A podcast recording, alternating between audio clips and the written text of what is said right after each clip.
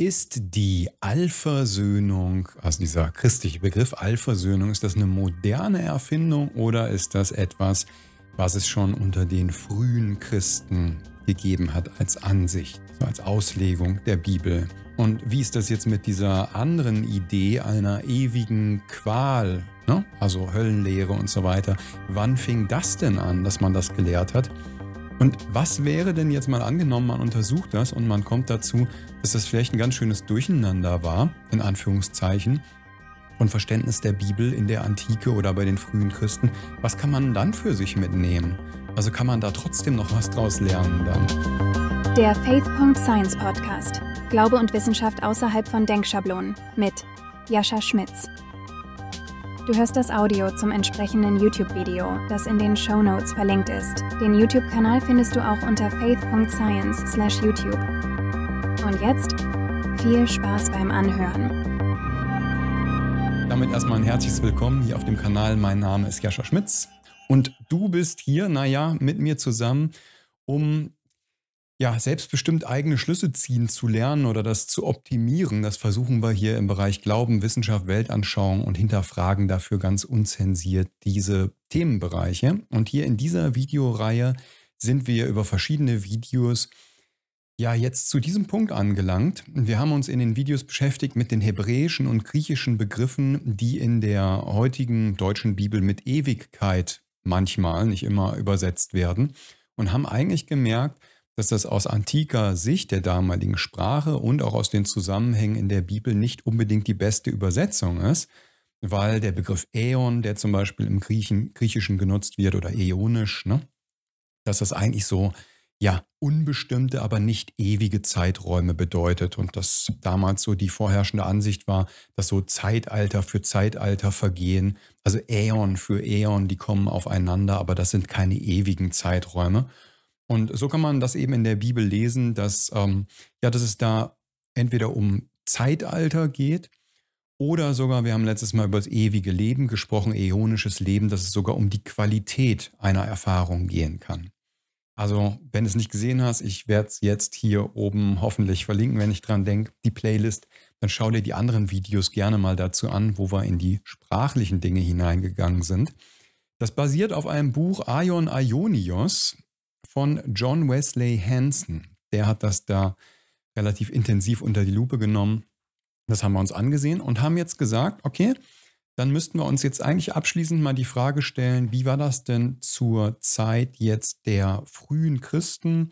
Also ich sag mal so von 100 nach Christus bis 500, so, also in den Jahrhunderten, die danach vergingen. Je früher, desto besser ist natürlich klar. Und das versuchen wir uns heute mal anzusehen. Und ja, da möchte ich dich mit reinnehmen, gleich auch in Notizen. Und ich warne schon mal vor, ich werde heute einiges vorlesen aus verschiedenen Quellen. Also ich werde mehr lesen, als ich vielleicht selbst erzähle. Vielleicht, keine Ahnung, wie es nachher auskommt. Lass dich überraschen. Das erste Zitat auf jeden Fall, was ich bringen möchte zu der Thematik jetzt der frühen Christen, ist aus dem Buch Aion Aionios. Da schreibt der Hensen, Gewiss kann nicht das Neue Testament rückblickend besser erhellen und uns die volle Bedeutung der umstrittenen Worte lehren. Nichts ne, kann uns das besser erhellen, so wie Jesus und die Apostel sie verstanden, als die Sprache der christlichen Väter und der alten Kirche. Wir werden daher diejenigen zu Rate ziehen, die mit der griechischen Sprache vollkommen vertraut waren und die das Wort über mehr als 500 Jahre hinweg von den Aposteln bis zu ihren Nachfolgern weitergegeben haben. Also da sagt er halt so, Mensch, lass doch einfach mal schauen, was in der damaligen Zeit, in den Folgejahrhunderten so gelehrt wurde, was da in den Köpfen der frühen Christen denn so existierte. Und naja, wir haben ja nur Teile erhalten, ne? das muss man auch immer vorausschieben. Der erste Name, den ich da mal in den Raum schmeiße, das ist, und ich werde dich auch gerne hier immer mal so ein bisschen mit in die Notizen reinnehmen. Moment, schalte ich kurz um. Justin der Märtyrer. Also ne, irgendwie so um 155 oder so sagt man, stammt eine Schrift von ihm, nämlich Dialog mit dem Juden Tryphon. Also das ist ein Werk, wo er Dinge geschrieben hat und da schreibt der Hansen in seinem Buch wieder. Moment, und ich kann dich da vielleicht auch mit reinnehmen. Hier haben wir so die Sachen.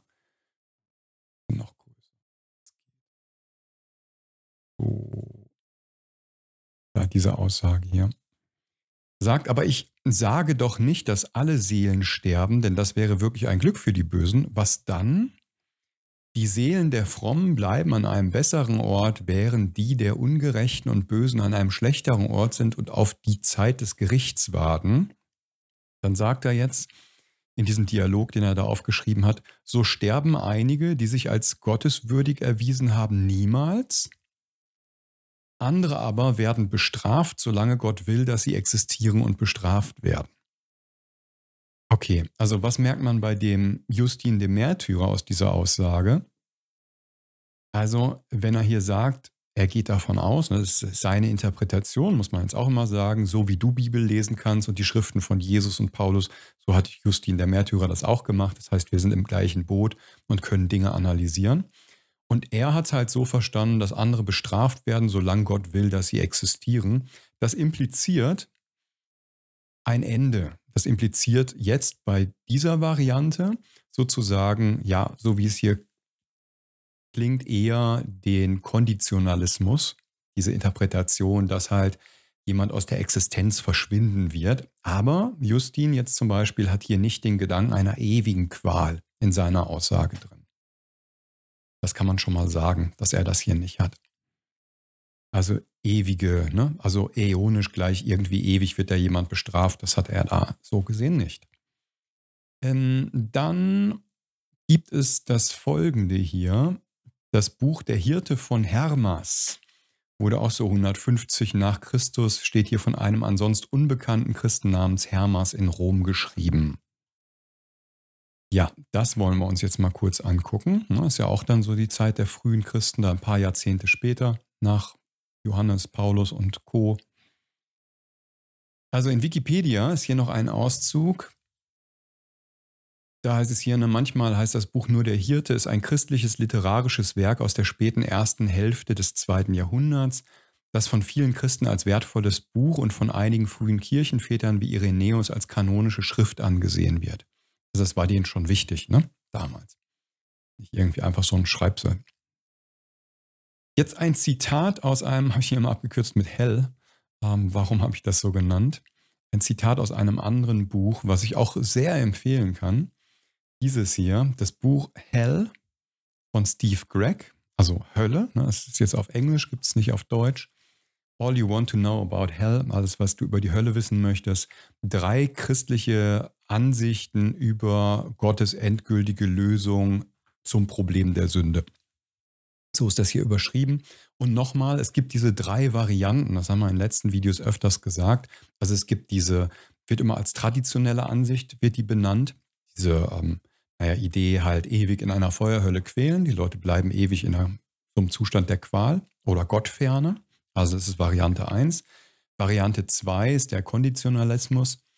Also diese ähm, Sache, dass jemand, der halt sich von Gott entfernt, irgendwann, wenn er nicht bereut, aus der Existenz ausgelöscht wird. Also wenn er stirbt, zum Beispiel, verschwindet der einfach. Ne? Der existiert nicht noch woanders, sondern einfach weg. Konditionalismus. Und dann gibt es den Universalismus.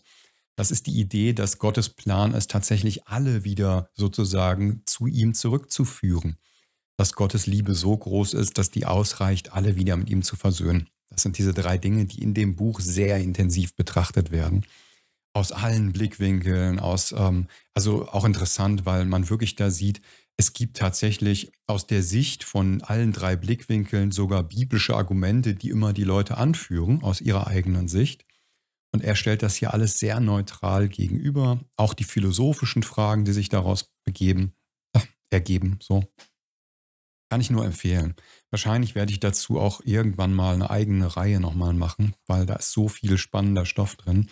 Das, was wir hier jetzt haben, ist nur ein, ja, so ein, so ein Sidekick, so irgendwie. Also so ein Seitenthema, was da drin auch vorkommt, wegen dieser Begriffe Ewigkeit. Ne? Das greift da auch auf.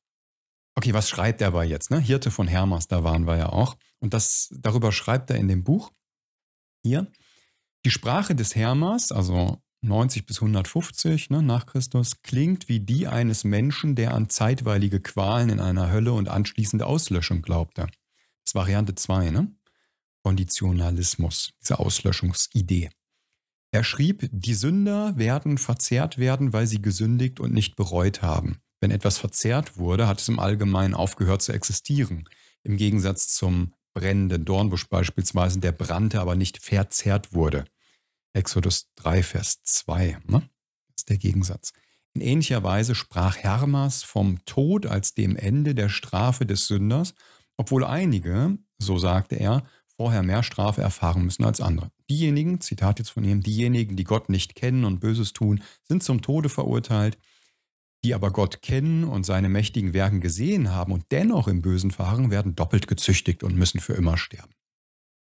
Also, Zitat von Hermas, was wir jetzt hier haben, ist wieder zumindest, also jetzt sind wir ja sehr früh in der Geschichte, ist eine Verneinung der ewigen Qual, also ewige Feuerhölle und so weiter. Da sagt auch Hermas oder sieht man bei Hermas, dass er das nicht geglaubt hat, dass er die Bibel so nicht verstanden hat, sondern er tendiert hier eben zu dem Auslöschungsgedanken, Konditionalismus. Das ist das, was wir bei diesem Werk finden. Wir machen mal weiter. Es gab da ja noch viel mehr Leute ne, der damaligen Zeit. Wir haben zum Beispiel den hier, Clemens von Alexandria. Die Namen kennt man vielleicht immer alle, ne? das ist hier auch so 150 bis 215. Da hat dieser Clemens von Alexandria halt Dinge aufgeschrieben. Und ich möchte wieder zitieren aus dem Buch Hell, also aus dem Höllenbuch von dem Steve Gregg. Nehme ich dich auch hier wieder mit runter. Er zitiert hier, also der Steve Gregg zitiert hier direkt Clemens von Alexandria aus zwei Werken. Und zwar aus der Clement Stromata, Kapitel 7, Vers 2 und Clement, ja, die Fragmente Kommentar zum Johannes-Evangelium. Ähm, ne?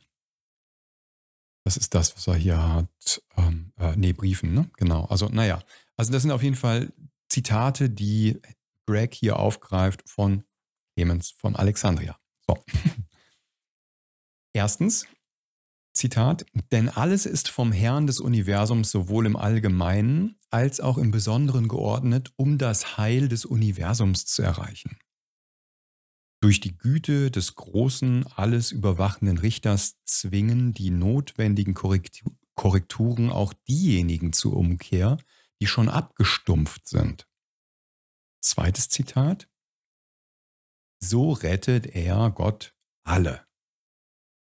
Die einen aber bekehrt er durch Strafen, die anderen, die ihm aus eigenen Willen und nach der Würdigkeit seiner Ehre folgen, damit sich jedes Knie vor ihm beuge, das himmlische, das irdische und das höllische, das heißt Engel, Menschen und Seelen, die vor seinem Kommen aus diesem sterblichen Leben abgewandert sind. Also, hier sind wir jetzt bei jemandem, Clemens von Alexandria, das Heil des Universums, die Umkehr von denen, die schon abgestumpft sind, wird Gott bewirken, sagt er. Und das wird er auch durch Strafe erreichen. Das ist dieser Gedanke jetzt des Universalismus. Also so wie man die Bibel da eben lesen kann, dass man sagt, hey, äonische Strafe, ne? die Strafe, äh, diese, also was Jesus gesagt hat, Matthäus ähm, 25, die werden in die ewige Strafe gehen, in die äonische Strafe. Da kann man eben dann übersetzen mit in die Strafe des nächsten Äons, also ein Zeitraum der Strafe, der sozusagen bewusste Kreaturen, Menschen dazu bringen wird, zu Gott umzukehren als Endresultat. Das ist die Idee, die Clemens von Alexandria hier in seinen Schriften jetzt plötzlich hat. Ne? Also, dass er das aufgreift und dann eben ja in der Zeit der frühen Christen das halt vertritt. Wir sind immer noch nicht bei den Punkten, die greifen wir nachher nochmal separat raus, wo denn die Höllenlehre herkommt. Ne? Also das wollen wir uns dann nochmal auch speziell angucken. Also diese ewige Qual. Aber hier haben wir jetzt also ne, die Vorstellung einer Wiederherstellung oder einer Allversöhnung. Nächster Bursche, nächster Mitbruder, so gesehen, ist Origenes wieder ein paar Jahre später, jetzt sind wir hier so um, naja, doch immer noch um kurz nach 200, ne, wo er seine Schriften dann niedergeschrieben hat, geboren 185 in Alexandria, verstorben 253 oder 54. Also dazwischen hat er seine Werke geschrieben. Übrigens interessant finde ich, wenn man hier den Artikel in der Wikipedia liest, was er so alles gemacht hat. Ähm, da würde ich auch gerne hier nochmal auch ein, zwei Dinge aus der Wikipedia vorlesen. Die hatte ich mir rauskopiert. Ja.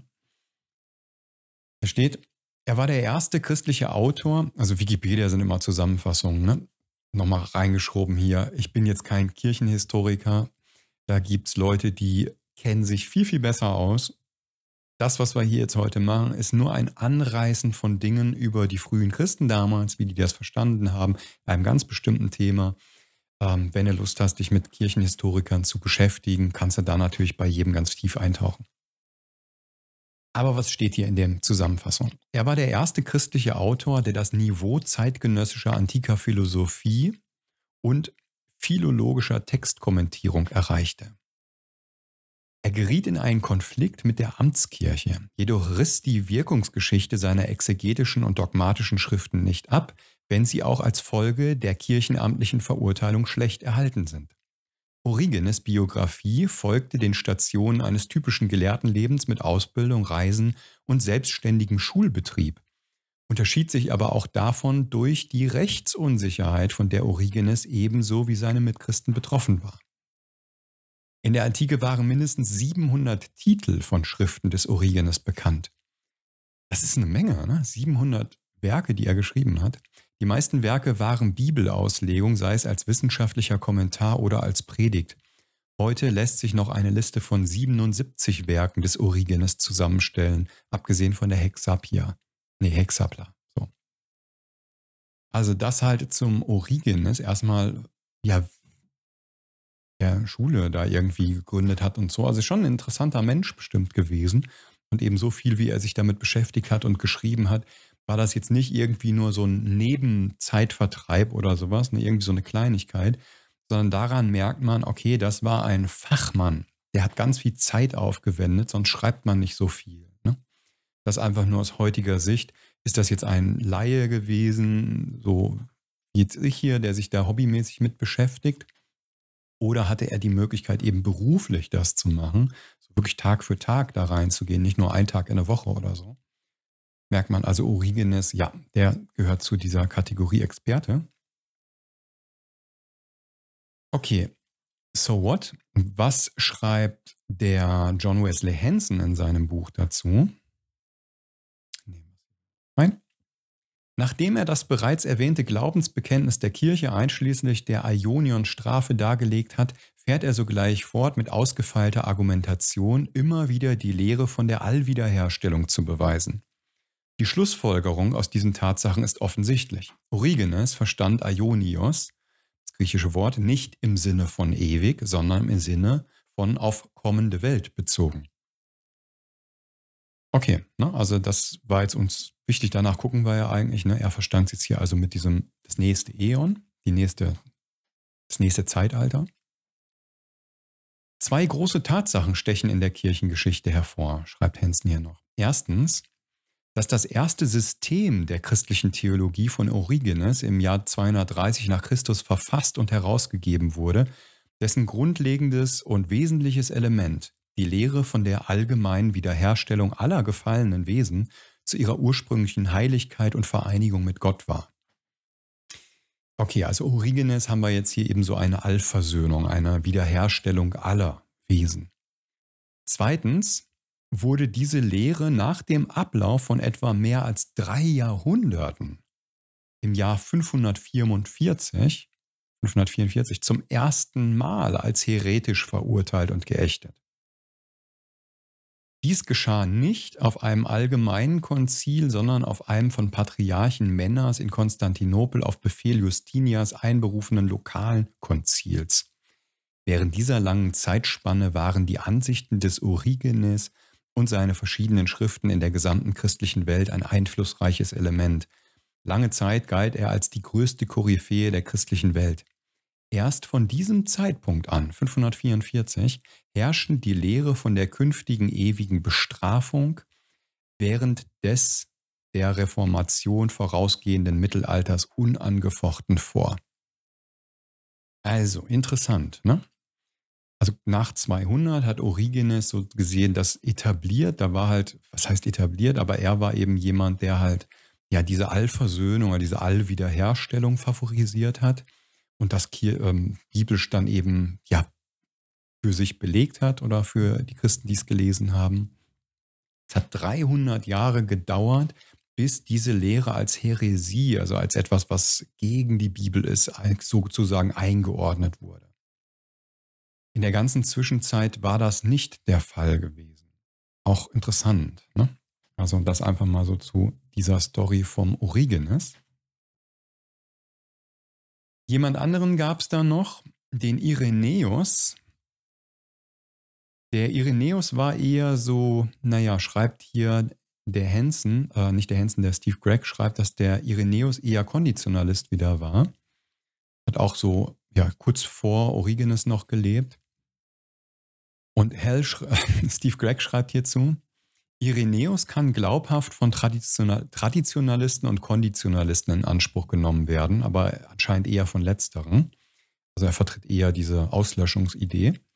Doch als er das Buch gegen die Häresien schrieb, zählte Irenäus die universalistische Ansicht, die in den Büchern die sibyllinischen Orakel zu finden war, die von den Christen jener Zeit weithin gelesen wurden, nicht zu den Irrlehren seiner Zeit. Und er erwähnt den Universalismus ohne Missbilligung in seiner Beschreibung der Theologie der Kapokratiker. Also er hat ein Buch, wo er den Universalismus aufgreift, diese Idee der Wiederherstellung, dass alle zu Gott zurückkehren, dass Gott, Gottes Liebe groß genug ist dafür, ähm, durch verschiedene Dinge. Er erwähnt das, aber er führt es nicht als falsche Lehre an. Das erwähnt hier der Steve Gregg. In der Tat hat Irenäus bisweilen wohl selbst wie ein Universalist geschrieben. Der traditionalistische Historiker Philipp Schaff schrieb über Irenäus, Zitat, im vierten Pfaffianischen Fragment, so, das ihm zugeschrieben wird, sagt er, dass, Zitat, Christus am Ende der Zeit kommen wird, um alles Böse zu vernichten und alles zu versöhnen. Aus Kolosser 1, Vers 20. Damit aller Unreinheit ein Ende gemacht wird. Diese Stelle, wie auch 1. Korinther 15, Vers 28 und Kolosser 1, Vers, 1, Vers 20, zielt eher auf eine universale Wiederherstellung als auf eine Vernichtung ab.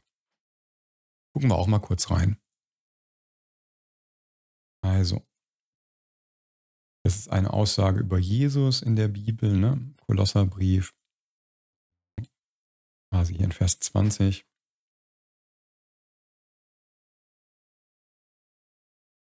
Also Vers 19, denn es gefiel Gott, in ihm alle Fülle wohnen zu lassen und durch ihn, ne, Jesus, alles mit sich selbst zu versöhnen, indem er Frieden macht durch das Blut seines Kreuzes.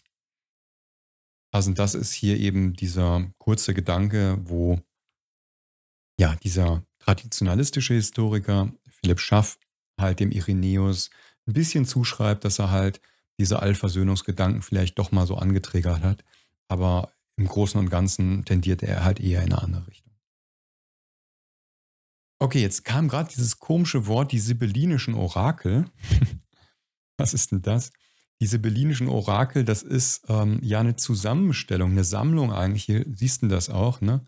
Also hier geht es von Buch 1 bis Buch 10.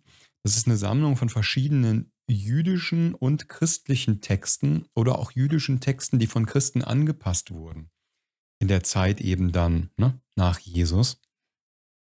Also kann man hier dann eben lesen. Ne? Also hier zum Beispiel Buch 3 wird äh, als jüdischen Ursprungs angesehen. Die Hauptstücke sind ins zweite Jahrhundert vor Christus zu datieren. Ne? Und dann wird hier eben jeweils angegeben, wann diese Dinge sozusagen ja wahrscheinlich aufgeschrieben wurden. Das kann man ja durch Sprachanalysen rausfinden oder durch andere Texten, die man halt parallel findet und so weiter. Oder hier, ne, wenn hier im Buch 4 zum Beispiel die Zerstörung von Jerusalems Tempel erwähnt wird, dann ist das klar, dann ist das danach geschrieben worden, so, ne? wenn da auf ein Einzelheiten Bezug, Bezug genommen wird. Genau, warum sind diese sibyllinischen Orakel jetzt interessant? Also, naja, die wurden auch von Christen mit zur damaligen Zeit oder in diesen frühen Jahrhunderten, da wurden eben Dinge von Christen aufgeschrieben.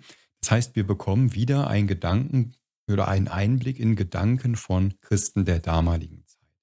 Oder auch eben von jüdischen Dingen, die christlich angehaucht sind und so. Ne? Also wir bekommen einfach Einblick in die frühen Köpfe.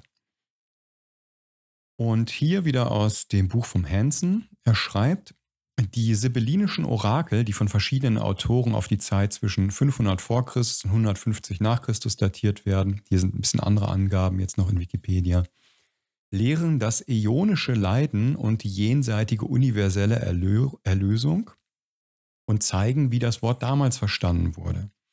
Die Prophetin, die sich als Verfasserin der Orakelausgabe oder der Prophet beschreibt, wie die Heiligen Gottes um die Rettung der Verdammten bitten. In der Bitte sagt sie, Gott wird sie aus dem verzehrenden Feuer und dem äonischen Zähneknirschen erlösen. Also Erklärung, hier wird die Wiederherstellung jenseits des äonischen Zähneknirschens gelernt. Also, ne, wenn ich aus einem äonischen Zähneknirschen erlöst werde, war das also eine Zeitspanne, ein, Äon, wo ich halt, naja, in einer Situation war, ne, zum Zähneknirschen oder eben ein verzehrendes Feuer, wo halt ein Strafgericht oder eine Strafe oder ein bestimmter Prozess passierte. Ne? Also diese sibyllinischen Orakel, darum geht es hier einfach. Das ist wieder ein Text der damaligen Zeit von Christen eben mit auch verfasst, wo man sagen kann, da kommt sogar wieder dieser Gedanke der Wiederherstellung. Noch ein Buch, und dann haben wir es jetzt auch erstmal zu diesen ganzen Quellen. Und zwar gibt es dann, das ist dann ein Ticken später,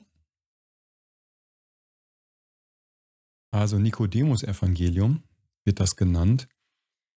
Das ist im dritten Jahrhundert dann, ne? Also, oder Anfang des dritten Jahrhunderts irgendwie, naja, ist nicht ganz klar, weiß man halt nicht ganz genau. Da schreibt hier der Hansen, da erschien ein Buch, ne? Also das Buch hier, das offensichtlich als Fiktion geschrieben wurde und die damals gängigen Ansichten darlegt, nämlich das Evangelium des Nikodemus. Es beschreibt das Wirken Christi im Hades. Im zweiten Kapitel heißt es, als Jesus in den Hades kam, öffneten sich die Pforten und Jesus nahm Adam bei der Hand und sagte, Komm mit mir die durch den Baum gestorben sind, den er berührt hat, denn siehe, ich richte euch alle auf durch den Baum des Kreuzes. So ein Zitat aus dem Buch Nikodemus Evangelium.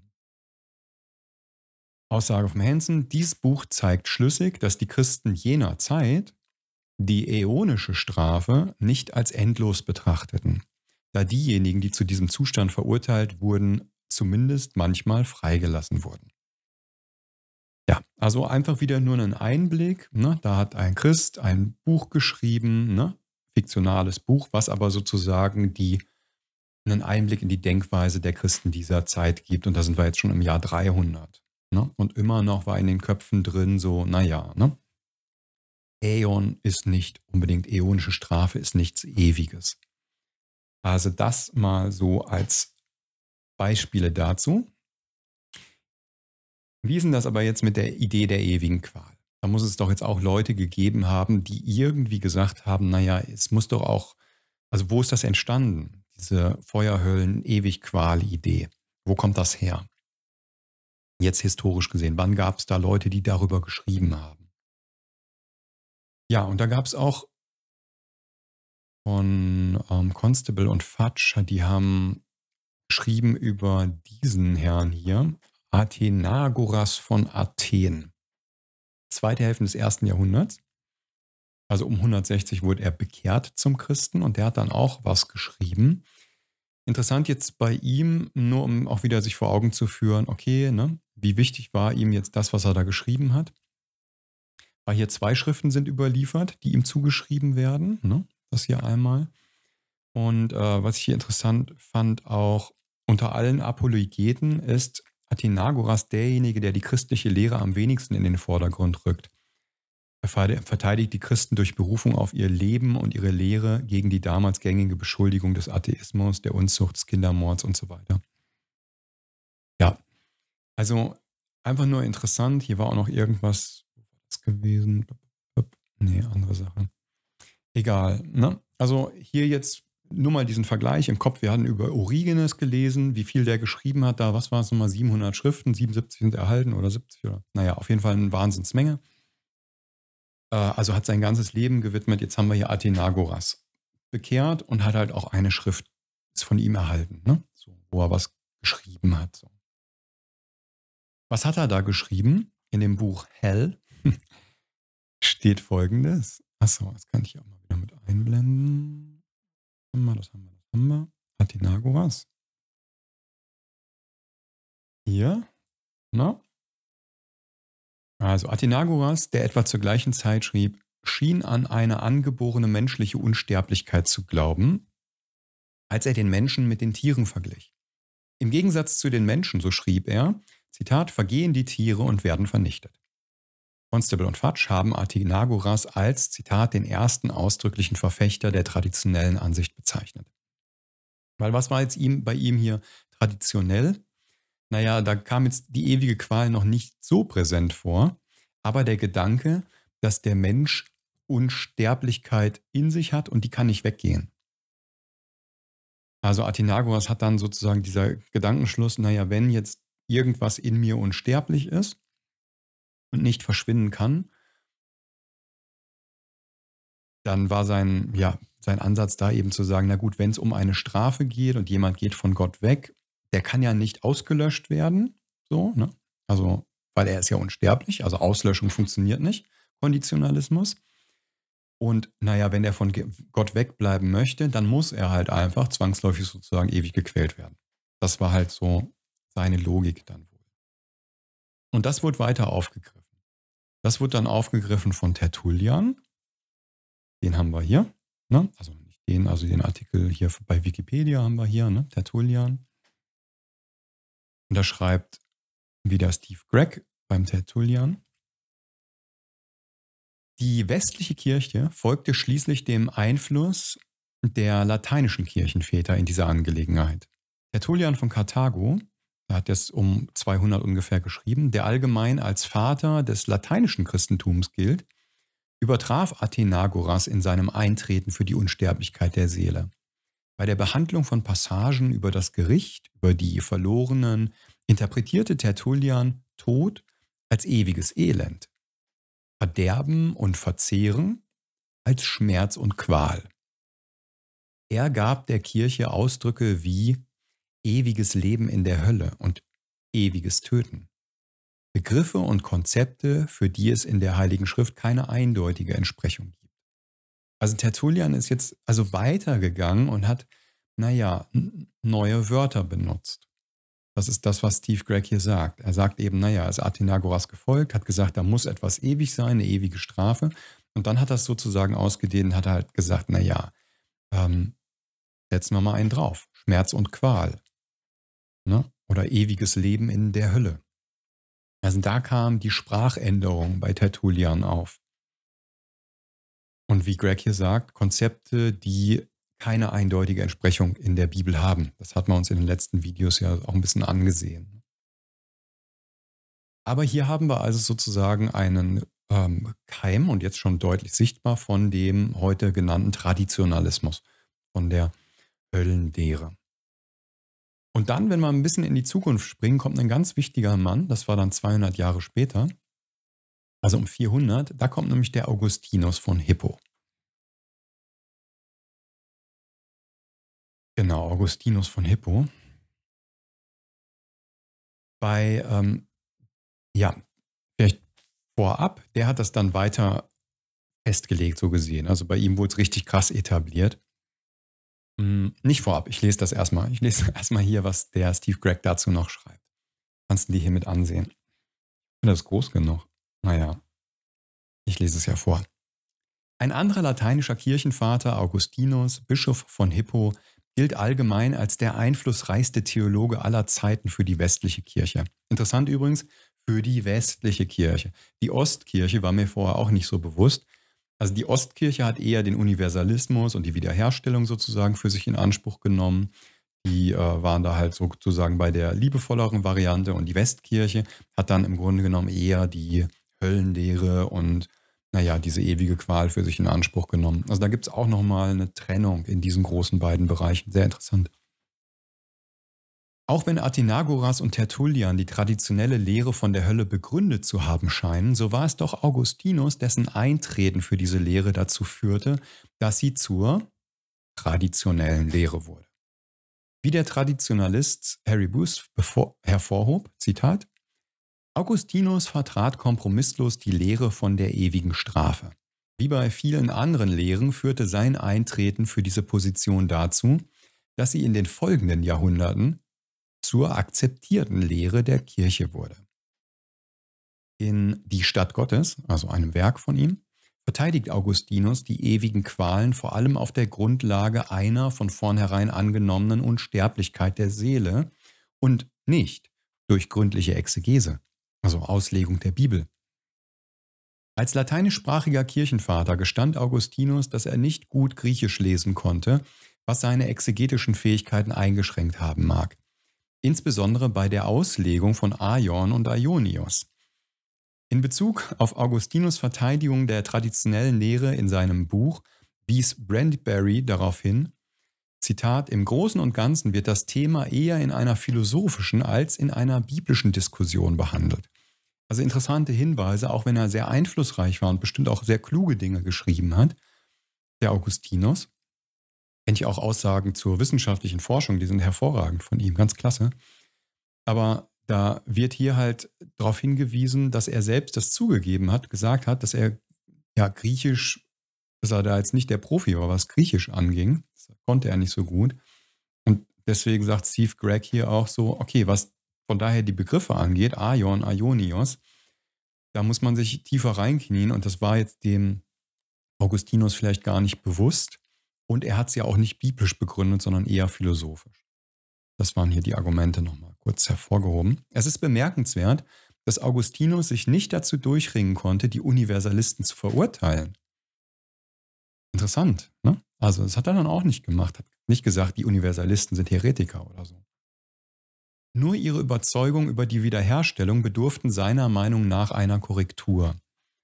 Die in diesen einleitenden Worten des Kapitels versprochene Widerlegung ihrer Ansichten ist nicht sehr gründlich. In der Tat besteht sie aus einem einzigen Argument, das sich auf keine bestimmte Schriftstelle stützt. Also, er argumentiert wieder nicht anhand der Bibel, seine Argumentation lautet wie folgt. Wenn es barmherzig ist, dass Gott alle Menschen rettet, dann wäre es noch barmherziger, wenn er auch den Teufel und die Dämonen retten würde. Wenn letzteres unannehmbar erscheint, darf man nicht denken, dass er auch alle Menschen retten wird.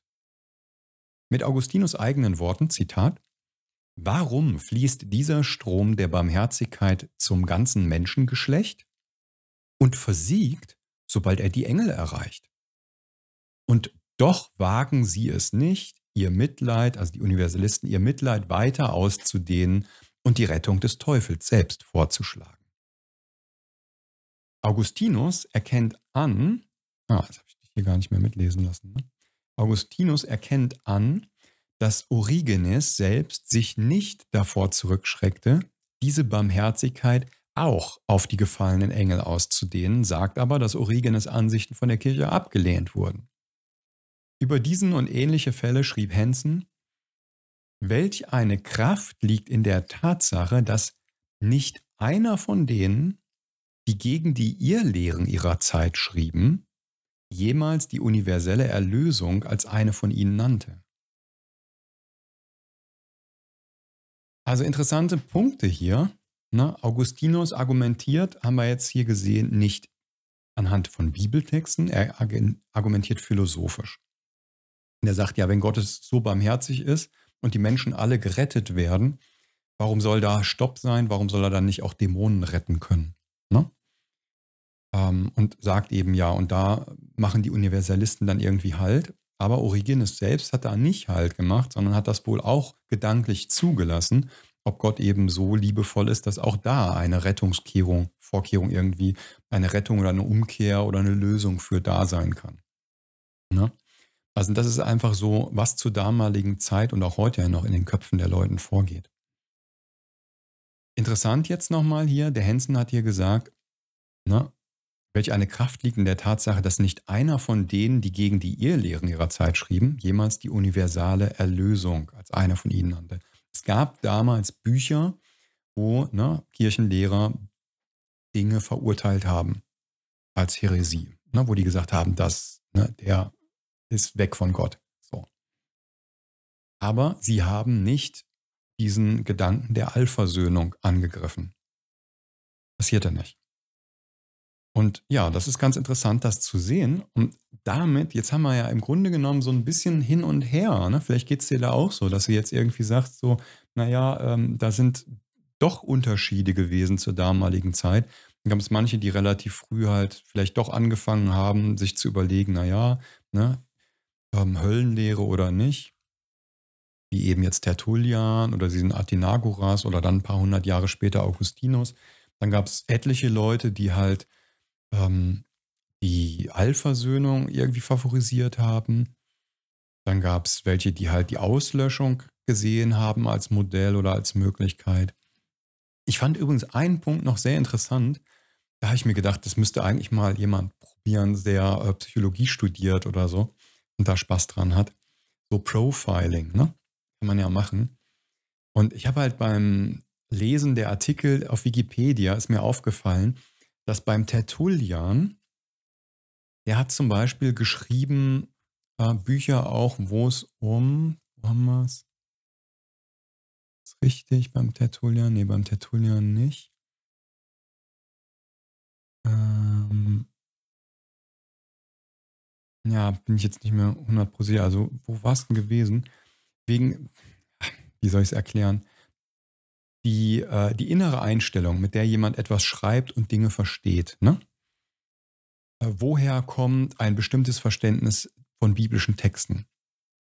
Das hatten wir ja sozusagen schon uns mal ähm, anfangs überlegt, dass wenn ich drei Varianten habe, ich habe die ewige Qual, ich habe die Auslöschung oder ich habe die Allversöhnung. Und nur mal angenommen, alle drei Varianten wären gleich gut begründbar, dann würde es eher etwas über mich persönlich verraten, zu welche der, drei Varianten ich hintendiere. Ne? Bin ich jemand, der vielleicht sehr viel Verletzung erlebt hat, der vielleicht äh, innere Wunden noch nicht geheilt hat, weil er selbst vielleicht etwas Schlimmes in seiner Kindheit erlebt hat, in seiner Jugend, seinem Erwachsenenalter, verfolgt wurde oder sowas, ne? Dann vielleicht aufgrund der inneren Spannung, des Zorns, der da ist, tendiert so jemand vielleicht zur traditionellen Lehre, zur ewigen Qual und sagt dann, nee, die sollen gefälligst alle gequält werden. Jemand anders mit vielleicht einem gewissen Gerechtigkeitssinn, aber vielleicht auch irgendwelchen bestimmten Eigenschaften favorisiert dann vielleicht dieses, nee, der soll ausgelöscht werden. Und dann haben wir vielleicht noch jemanden, der einfach bei diesen drei Varianten für sich, wenn sie gleichberechtigt wären, nur mal angenommen, zu dem Punkt kommt, so Mensch, ich glaube schon, dass Gott so groß, liebevoll ist, ich traue ihm das zu, dass er auch in seiner Liebe alles irgendwie wieder mit sich vereint bekommt, alles mit sich versöhnt. Ne, also es sagt dann auch etwas über sich selbst aus, über uns selbst aus. Und das war eben bei ja, zwei Personen hier gewesen, wo ich eigentlich was, ähm, was, ach hier, genau, das, das hier, war mir nämlich ins Augen gestoßen. Hier, Tertullian. Er plante offenbar ein größeres apologetisches Werk, als die Christenverfolgung in Karthago dramatisch zunahm. Deshalb änderte er seinen Plan und stellte nun in Kürze sein gesammeltes Material zum Apologetikum zusammen, das den Vorständen der afrikanischen Provinz übermittelt wurde. Während des ähm, severanischen Verfolgung, während dieser Verfolgung richtete er um 202 eine Trostschrift an die Märtyrer im Kerker. Also, wo ich mich einfach gefragt habe, okay, ähm, die Dinge, die man hier findet und auch wie radikal er manchen, in manchen Dingen war. Also wie er die Bibel sehr, sehr streng interpretiert hat. Was sagt das über die Persönlichkeit von Tertullian aus? Und warum favorisierte er dann halt nachher Dinge, wo er Begriffe erfunden hat oder eingebracht hat, wie eben dieses äh, Schmerz und Qual? Ne? Statt Verderben und Verzehren hat er Schmerz und Qual genommen.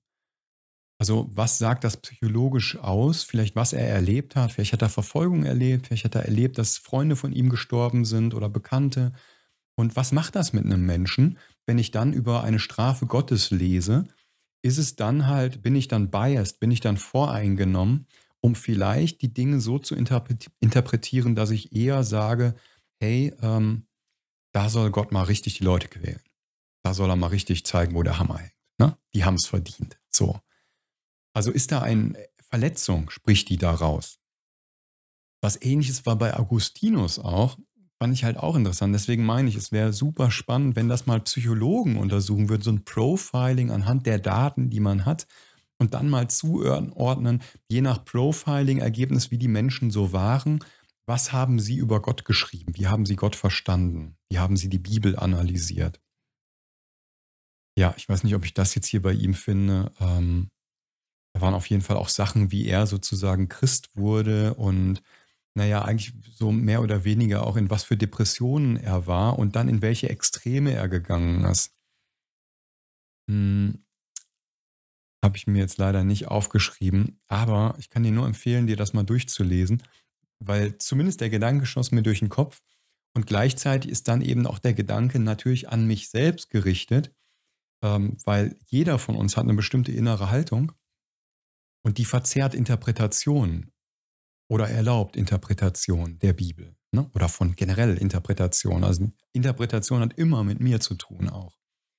Und das, was ich glaube, was sagt das also jetzt über mein Wesen aus, über meine Persönlichkeit aus?